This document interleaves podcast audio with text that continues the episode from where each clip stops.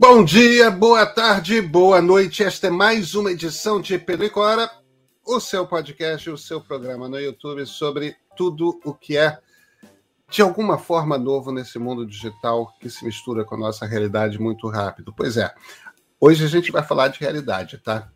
Pedro e Cora, toda sexta-feira, toda terça-feira, no canal do Meio do YouTube ou na sua plataforma favorita de podcasts. Eu sou Pedro Dória, ao meu lado está minha amiga Cora Rona. E é, é, é, de realidade ou é de internet que a gente vai falar hoje, Cora? Das duas coisas. Das duas coisas. Das duas coisas. Nós vamos falar de um tipo novo de satélite que está fazendo toda a diferença na guerra da Ucrânia. Pois é, gente. Como que você leva internet a um país em guerra? E por falar nisso, quais são os usos bons e os usos não tão bons assim de internet num país em guerra. Todos esses são nossos assuntos de hoje. Vem com a gente.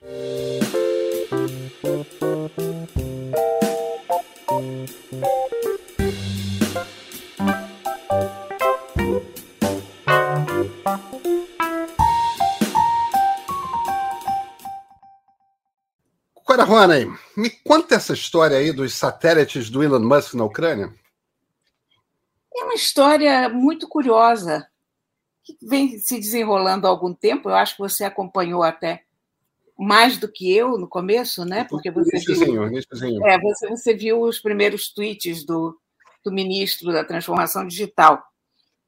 Eu, eu fiquei sabendo, hoje eu li, que o Elon Musk tem mandado satélites da Starlink para a Ucrânia. Esses satélites, o que eles fazem, basicamente? Eles são grandes satélites de internet. E quando você tem uma situação dessas, como a da Ucrânia, ou como a situação em Tonga com a tsunami, que as redes são todas destruídas, que a internet local é destruída, com os cabeamentos e as infraestruturas, você pega um satélite desses e usa aquilo para transmitir internet como conexão à internet. É como se fosse um gigantesco Wi-Fi. Só que feito por satélite, né? É, só que a gente está acostumado com Wi-Fi dentro de casa, né? Aquele transmissorzinho que não dá nem até a sala, que a gente tem que pegar um roteador e não sei mais o que. Agora você imagina isso a, sei lá, 550 quilômetros da Terra, bum, mandando a internet para cá. Então, é considerada uma solução muito inovadora, muito, muito importante, inclusive, porque ela vai modificar muitas coisas que a gente pensa em termos de internet, em termos de acesso, em áreas difíceis, sobretudo. Você pensa, tipicamente no Brasil, desde que se começou a falar de telefonia celular e de internet, a gente sempre esbarra naquele problema da Amazônia, do, dos grandes descampados, dos lugares onde nenhuma operadora quer se meter, porque geograficamente é inviável. E esses satélites resolvem muito esse problema. A Índia tem um problema parecido, porque a Índia também tem um interior em que ninguém quer se meter, porque é pobre, porque não, não consegue uma renda que justifique todo aquele investimento. E olha, N países no mundo, né? Então, esses satélites têm funcionado assim. Então, a internet na Ucrânia está se mantendo muito bem, graças aos satélites do Elon Musk. Um, Para você ter uma ideia, esses satélites eles competem com aqueles primeiros satélites, porque a gente também sempre falou de internet via satélite. Isso não uhum. chega a ser exatamente uma novidade. O problema é que o custo daqueles primeiros satélites e da, daquelas primeiras estruturas inviabilizava a coisa também.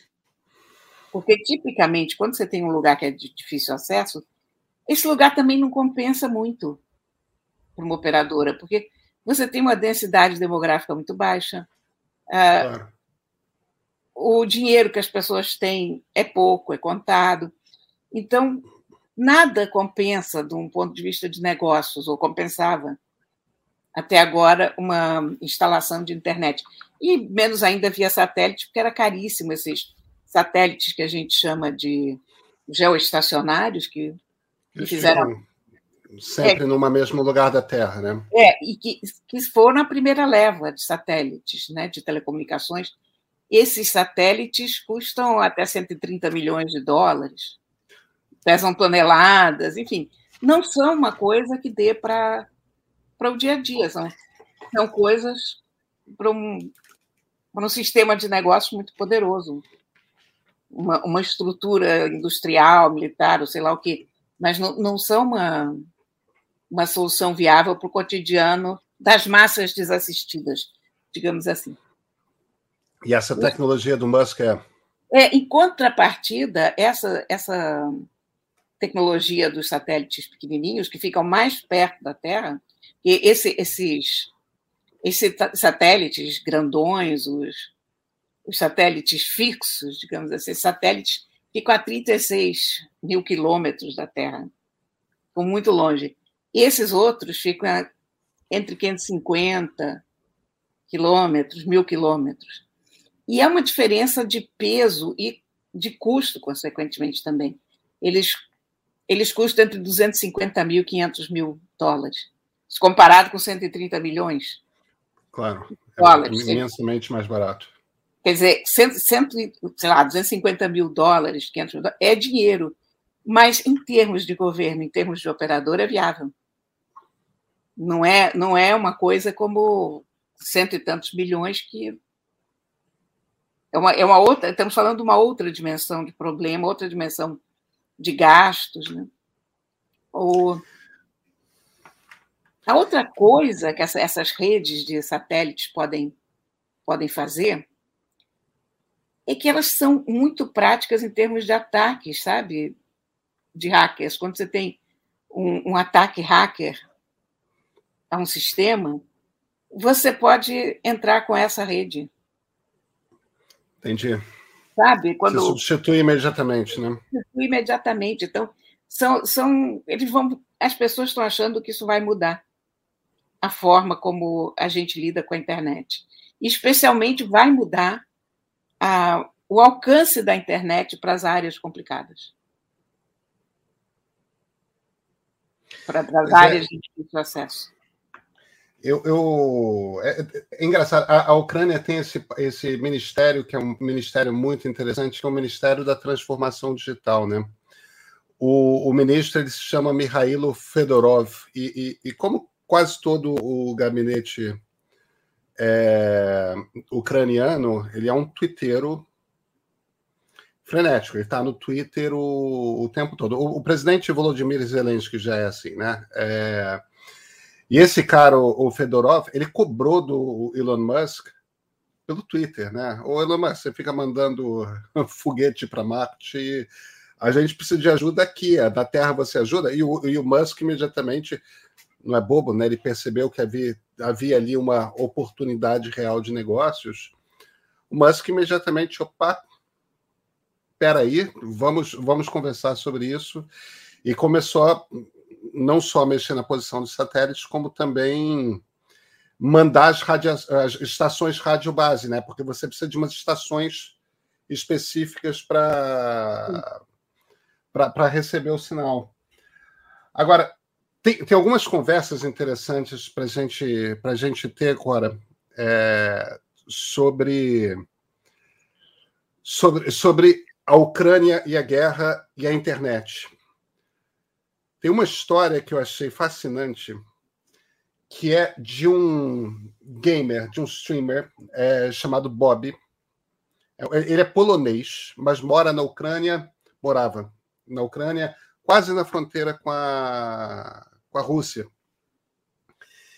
E ele era um streamer de, de um game chamado Escape from uh, Tarkov.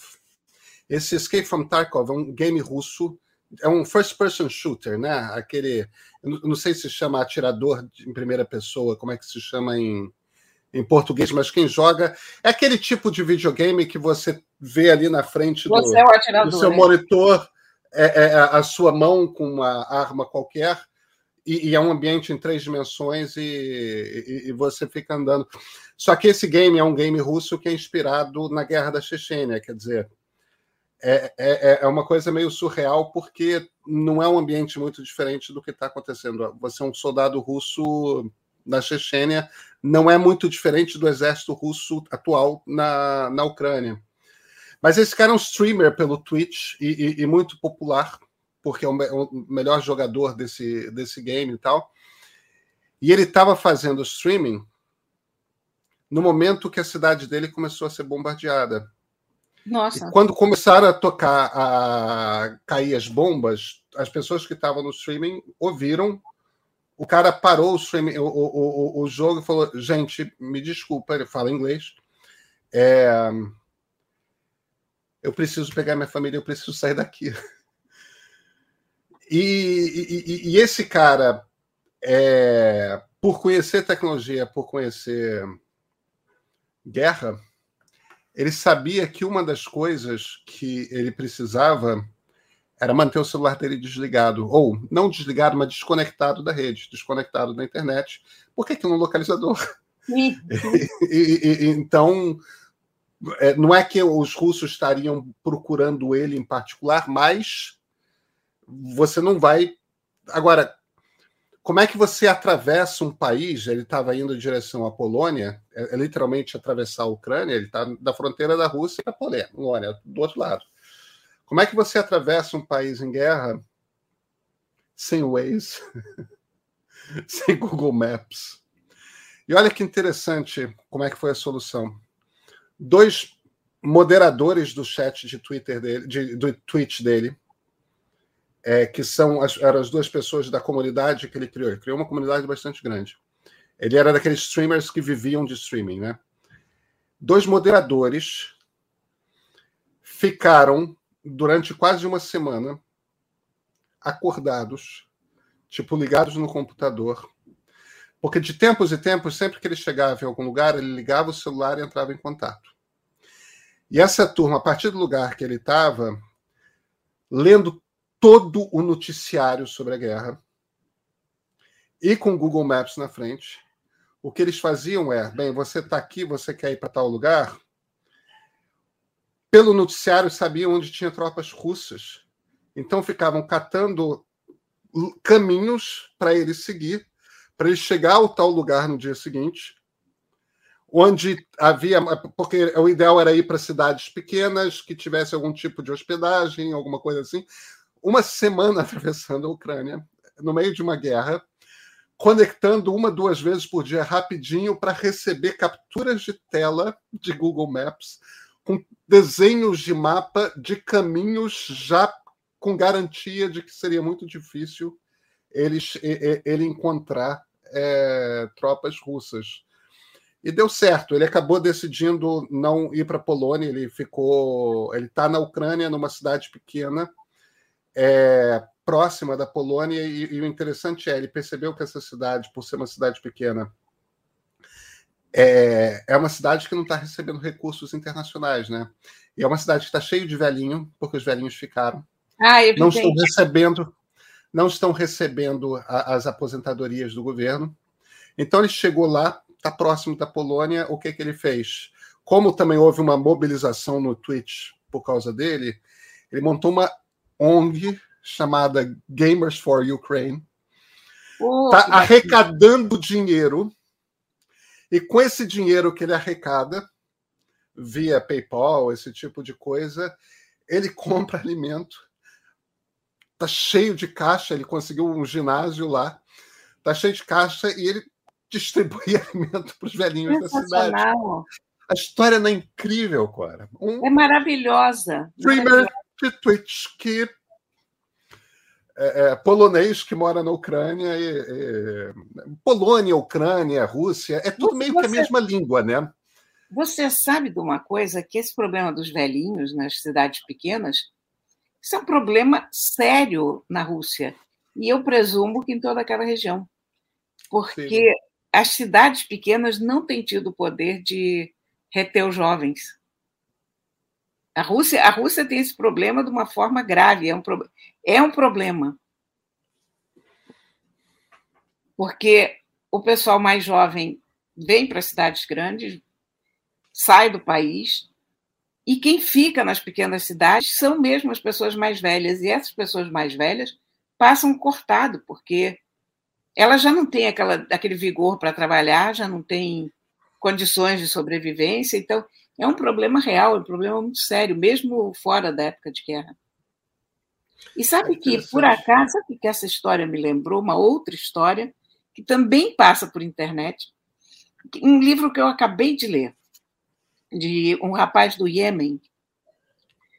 Esse rapaz foi criado numa família muçulmana e, naturalmente, como todo muçulmano, todo iemenita muçulmano, ele odiava cristãos, odiava judeus, enfim, morte aos infiéis, esse tipo de coisa. Mas ele tem uma deficiência física. E por causa dessa deficiência física, ele não conseguia jogar esportes, não conseguia brincar como os outros quando era menino. E ele, para compensar isso, ele começou a estudar e começou a estudar inglês. Ele um dia deu para o professor de inglês um corão para convencer o professor da sua verdadeira religião. E o professor, em troca, deu uma Bíblia a ele. E ele começou a ler a Bíblia. E ele não tinha a menor ideia do que era a Bíblia, ele não tinha ideia do Antigo Testamento, não tinha ideia que os dois livros são tão parecidos.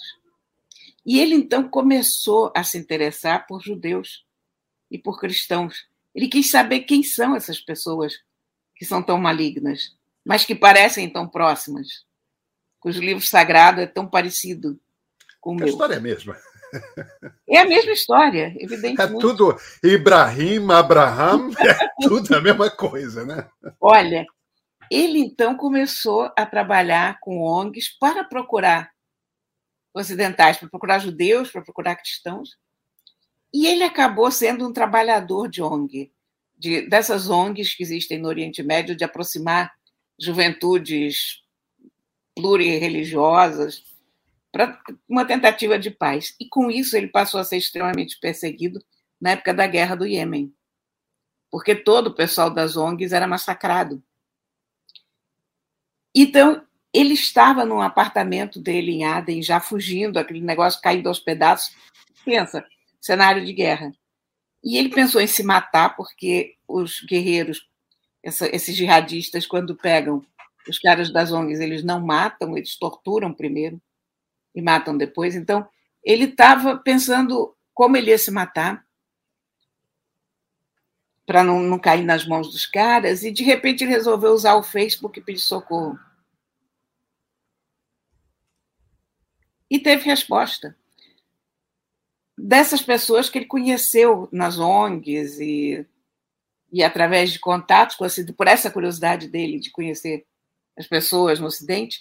Então, uma pessoa em São Francisco, uma pessoa em Nova York, duas em Israel. E esses caras começaram a se combinar entre eles e esse cara, e conseguiram tirar ele do Iêmen. Que incrível. Está sendo feito um filme agora. O, o título é The Fox Hunt A Caça Raposa. Que incrível a história. Salvo pelo Facebook, salvo pela internet. É bom saber que redes sociais têm um, um seu sociais. Elas têm muito valor. É, o, que, o, que, o que ferra o algoritmo, né, Cora? É, é. O que ferra é o algoritmo, porque a, a, a conexão é aquela internet antiga que a gente tinha. o algoritmo que ferra com esse negócio. Mas essas histórias são tão bonitas, né? A, a história desse rapaz yemenita é sensacional. Pois é, e aí voltamos, Cora, para a Ucrânia, a gente tem que falar dos brasileiros na Ucrânia, né? Porque existe uma crítica existe uma crítica que está sendo feita. É, é, é, bom a gente sempre deixar claro que é uma acusação que muita gente é, ligada à parte militar está fazendo no Twitter. É, a gente ainda não tem comprovação disso, mas é coerente com o que a gente conhece. É, houve, houve um ataque bastante feio ao, ao quartel da Legião Estrangeira em Lviv. Lviv é a maior cidade ucraniana próxima da Polônia. É, houve esse ataque, morreu gente que não acaba mais. e era o quartel da, da Legião Estrangeira.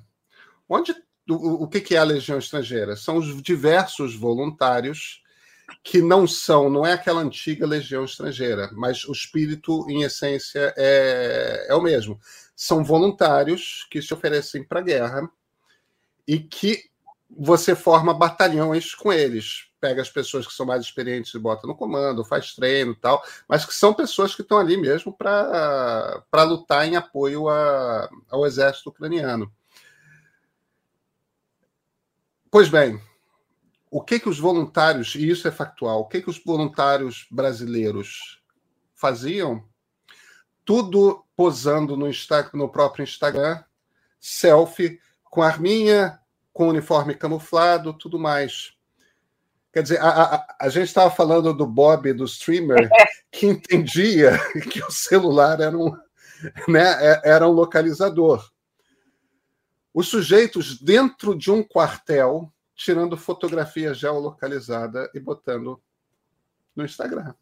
Eles são muito é... burros, né? Eu, olha, eu já questiono muito a inteligência de qualquer pessoa que vai se meter numa guerra para a qual não foi rigorosamente convocado. Você está aqui na sua casa e você sai da tua casa para uma guerra de livre espontânea vontade do outro lado do mundo. Olha, isso não eu, eu, eu, eu li muito Ernest Hemingway para achar absurdo. Ah, não, não acho. Eu acho que é uma. Olha. É... Eu acho a guerra uma coisa absurda. Eu acho que não faz o menor sentido. Eu acho que, ok, quando você tem. No caso, até a gente tem um cara péssimo que invadiu um outro país, o mundo está ameaçado por essa figura, então até entendo que as pessoas possam combater. Mas há várias formas de combater hoje em dia que não implicam na tua presença física no lugar. Cora, né? eu, eu, não, eu, eu, não servi o Exército. Eu, eu, sou reservista da Marinha, mas eu sou reservista da Marinha daquele sujeito que foi para a fila no primeiro de janeiro, é, disse que estava fazendo o vestibular e o sujeito me soltou certificado de reservista. Está aqui.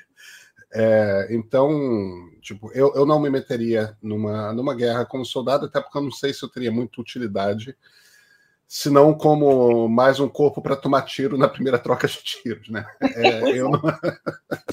é só para isso que eu ia servir, porque eu nunca apertei um gatilho na minha vida, é, de arma de verdade, pelo menos. É... E eu já fiz isso muito posto... alvo, viu?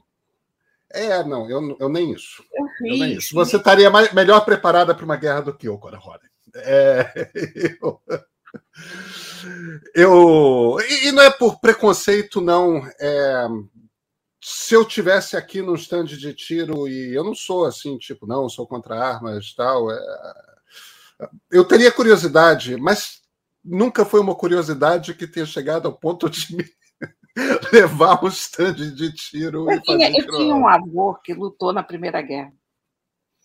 E o meu avô era um atirador extraordinário. E ele adorava armas. E eu adorava meu avô. E eu aprendi a atirar com ele. E não só aprendi a atirar, como aprendi a desmontar a arma, montar, cuidar de arma, fazer tudo isso. É, mas faz sentido eu, que é uma cultura, é uma cultura familiar que, que tem é, um eu, eu histórico. Né? Muito. Eu, e quando eu era garota, eu gostava de armas. Depois, evidentemente, quando você começa a ver a cabeça das pessoas que gostam de armas e que acham armas interessantes, você muda, né? Porque o, o meu avô era, eu quero crer uma exceção, era, era um humanista, era uma pessoa com vários interesses, enfim. Mas eu achava até interessante arma, mas quando eu era garota.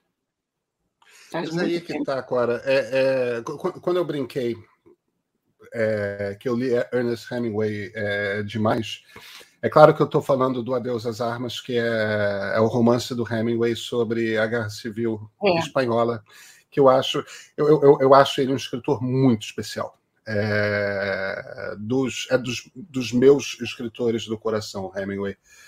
É, e, e,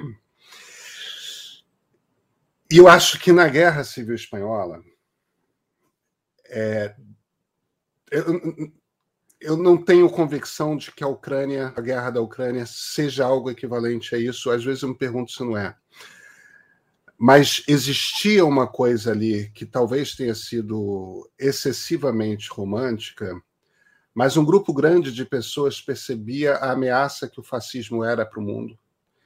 E, e, e perante a, a Guerra Civil Espanhola não era apenas uma guerra por quem vai mandar na Espanha. Aquilo era uma guerra também para tentar impor cedo uma derrota ao fascismo. E se uma derrota viesse cedo ao fascismo, pode ser que Sim. aquilo. É... Então, eu acho que.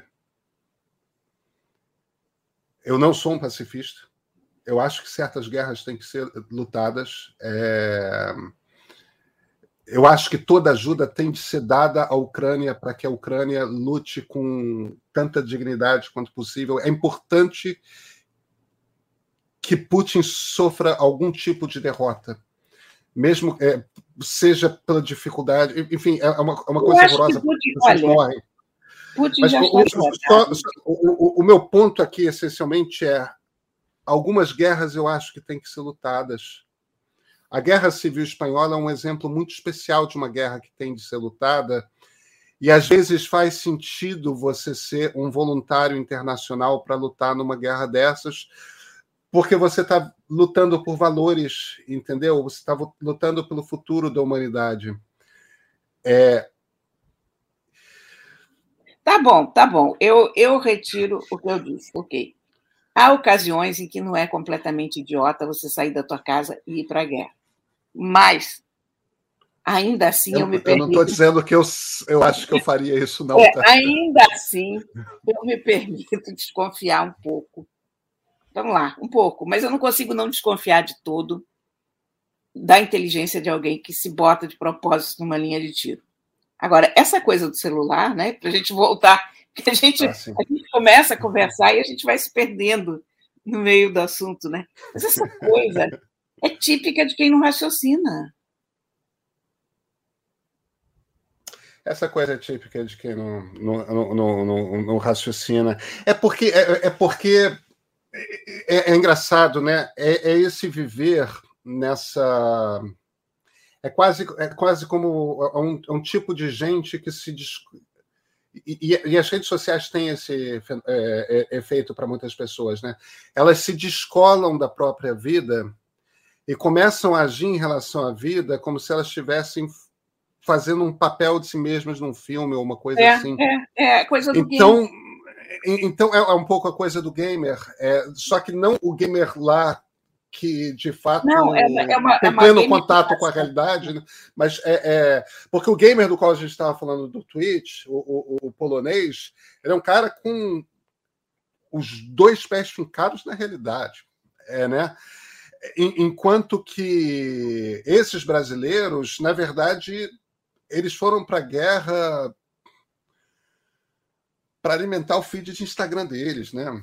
É. é para é, é, a estética bolsonarista lá, né? Da, do, com o seu rifle semiautomático, com num um, um deles que estava nesse ataque, ele chegou o ataque aconteceu dois dias depois dele chegar. E ele saiu, tipo, eu não imaginava que uma guerra fosse assim, do tipo, que as pessoas ao meu redor morressem. É, teve, teve um paranaense né? que aconteceu é isso. É é, é, é, tipo, ele foi lá para botar a foto dele no Instagram. Instrutor de tiro, tá? O cara sabe atirar com um, um rifle automático. Ele não é um. Ele não é um Pedro. Ele é alguém que saberia Mas, o que estava fazendo. Nunca... Só que só que não era um papel fixo ali, né? Com alvozinho. Ele, ele nunca olhou o Google dele, né? Para ver onde é que ele andou. Como é que tudo fica rastreado. Ele achou que isso acontece por milagre. Ou... É. As pessoas são doidas. As pessoas são doidas. As pessoas são doidas. É... E essa guerra ainda parece que vai durar um tempo, né, Cora? Agora, eu quero te dizer uma coisa que eu meio que falei ali, mas acabou perdido. Eu acho que o Putin já foi derrotado. O Yuval Harari escreveu isso. A... É, eu estava pensando justamente nisso. O Harari é. faz esse e argumento, ele, né? Ele tem toda a razão. Ele eu tem acho, toda ele brilhante. O... Não há como o Putin ganhar. Mesmo que o Putin ganhe, o Putin já perdeu. O Putin perdeu agora, diante, diante do mundo, diante de toda a humanidade, perdeu na própria casa, porque ele só está segurando a Rússia graças a uma censura monstruosa de país totalitário. Ele está perdendo os cérebros da Rússia, as pessoas que têm alguma formação, que têm algum recurso, estão fugindo da Rússia. Uma coisa que tem se falado pouco é a quantidade de refugiados russos a essa altura do campeonato e, e um tipo de refugiado que nenhum país quer perder, que são as mentes poderosas da juventude, né? A Você galera, assistiu... galera de 20, 30 anos que se formou, que está aí para trabalhar e está indo embora. Você assistiu ao, ao discurso do Putin de, de, de quarta-feira dessa semana, Não. que foi legendado? Cora, é, é, é, é um troço inacreditável. Inacreditável. É, quer dizer, não é que seja um discurso que a gente já não tenha assistido antes, tal. É, é aquela coisa de o que ele fala é, é, é, o seguinte: que existem os verdadeiros eslavos e existem os quinta-colunas. Os quinta-colunas deixaram a sua mente ser intoxicada é, pelos valores do Ocidente, que é comer escargot, é visitar Miami e, e, e essas coisas de ideologia do gênero. Que o Ocidente está usando esses quintas colunas para enfraquecer o, o, a força do povo eslavo verdadeiro. Mas que é até bom porque essas pessoas estão parecendo porque essa é uma oportunidade de purificar a Rússia. Gente, é Hitler. É Hitler. Você ouve aquele discurso? Eu, eu assisti três vezes o vídeo, um, um vídeo que está no Twitter circulando de dois minutos em que ele fala isso é, com legendas em inglês. Eu assisti três vezes para ter certeza de que não tinha alguma vírgula, algum porém, uma coisa assim, porque é um discurso, é um discurso nazista você substitui é, é, eslavo por ariano e está dado. Yeah. É, é, é, muito, muito, muito, muito chocante. Os quinta colunas a quem ele se refere é justamente esse pessoal de quem você está falando que está saindo da Rússia. Né? E está cheio desses vídeos é, de, de. Alguns deles são na Praça Pushkin, em, em Moscou, mas tem alguns que são filmados em São Petersburgo tudo mais, que são essas praças é, e de repente aparece alguém que começa a gritar não à guerra. Imediatamente descem três policiais de choque, pegam a pessoa, prendem e levam. E, e, e, aí aparece outra pessoa no outro canto da praça gritando não à guerra. Aí os três policiais de choque descem, às vezes descem o cacete com o cacetete é, e, e, vão levando para camburões. E essas praças estão com policiais de choque e camburões é, espalhados e, as pessoas andando de um lado para o outro, fingindo que não estão vendo. E de vez em quando aparece um herói. É, que é um pouco isso que você está falando, né? É, de. Eu teria coragem de fazer uma coisa dessas? De por que, que você faz isso? Mas ao mesmo tempo, se ninguém faz. É, a, a, mas é aquela coisa que começa a cair a ficha de que a gente já não está mais falando de uma ditadura na Rússia, né? a gente está falando de um regime totalitário. A gente está é. falando de um stalinismo, a gente está falando de um nazismo, a gente está falando daquela coisa de o Estado opressor num nível que. A, a gente viveu uma ditadura, não ficava policial de choque é, na Cinelândia esperando alguém gritar não à ditadura, imediatamente prendia tudo mais. As pessoas. havia um espaço de respiro, entendeu? É. É, na, na, Rússia, enquanto o presidente está fazendo o discurso, um discurso essencialmente nazista, os espaços de respiro estão desaparecendo rapidamente. Mulher corajosa, aquela que. aquela produtora aquela... da televisão, hein? É, exatamente. É, é um caso desses, né? Eles dizem é um que ela foi multada, o que evidentemente Isso. é uma sinalização procedente, né? Não prendemos, não matamos, mas eu é, quero é, depois ver. De ser interrogada, depois de ser interrogada por 70 e poucos horas, né? É, é mas, mas é foi, que... Não, não foram 70, mas foram uma coisa. É, mas mas, mas é, é uma pessoa daquelas, sei lá, que se eu fosse vendedor de seguro de vida nesse momento, eu não venderia um seguro para essa moça. Pois é, a notícia de hoje, quinta-feira, que a gente está gravando, é que ela é, ela desapareceu. Não, não, se sabe onde ela está. O que não é necessariamente a informação de que ela tenha sido presa pelo regime. Ela pode ter partido para o exílio. Ela pode. Mas tem essa notícia hoje de que ninguém sabe onde essa produtora está. Ela pode ter desligado o celular. Ela pode ter desligado o celular. Né? Clara, nos vemos na terça-feira? Com todo prazer. Até terça-feira.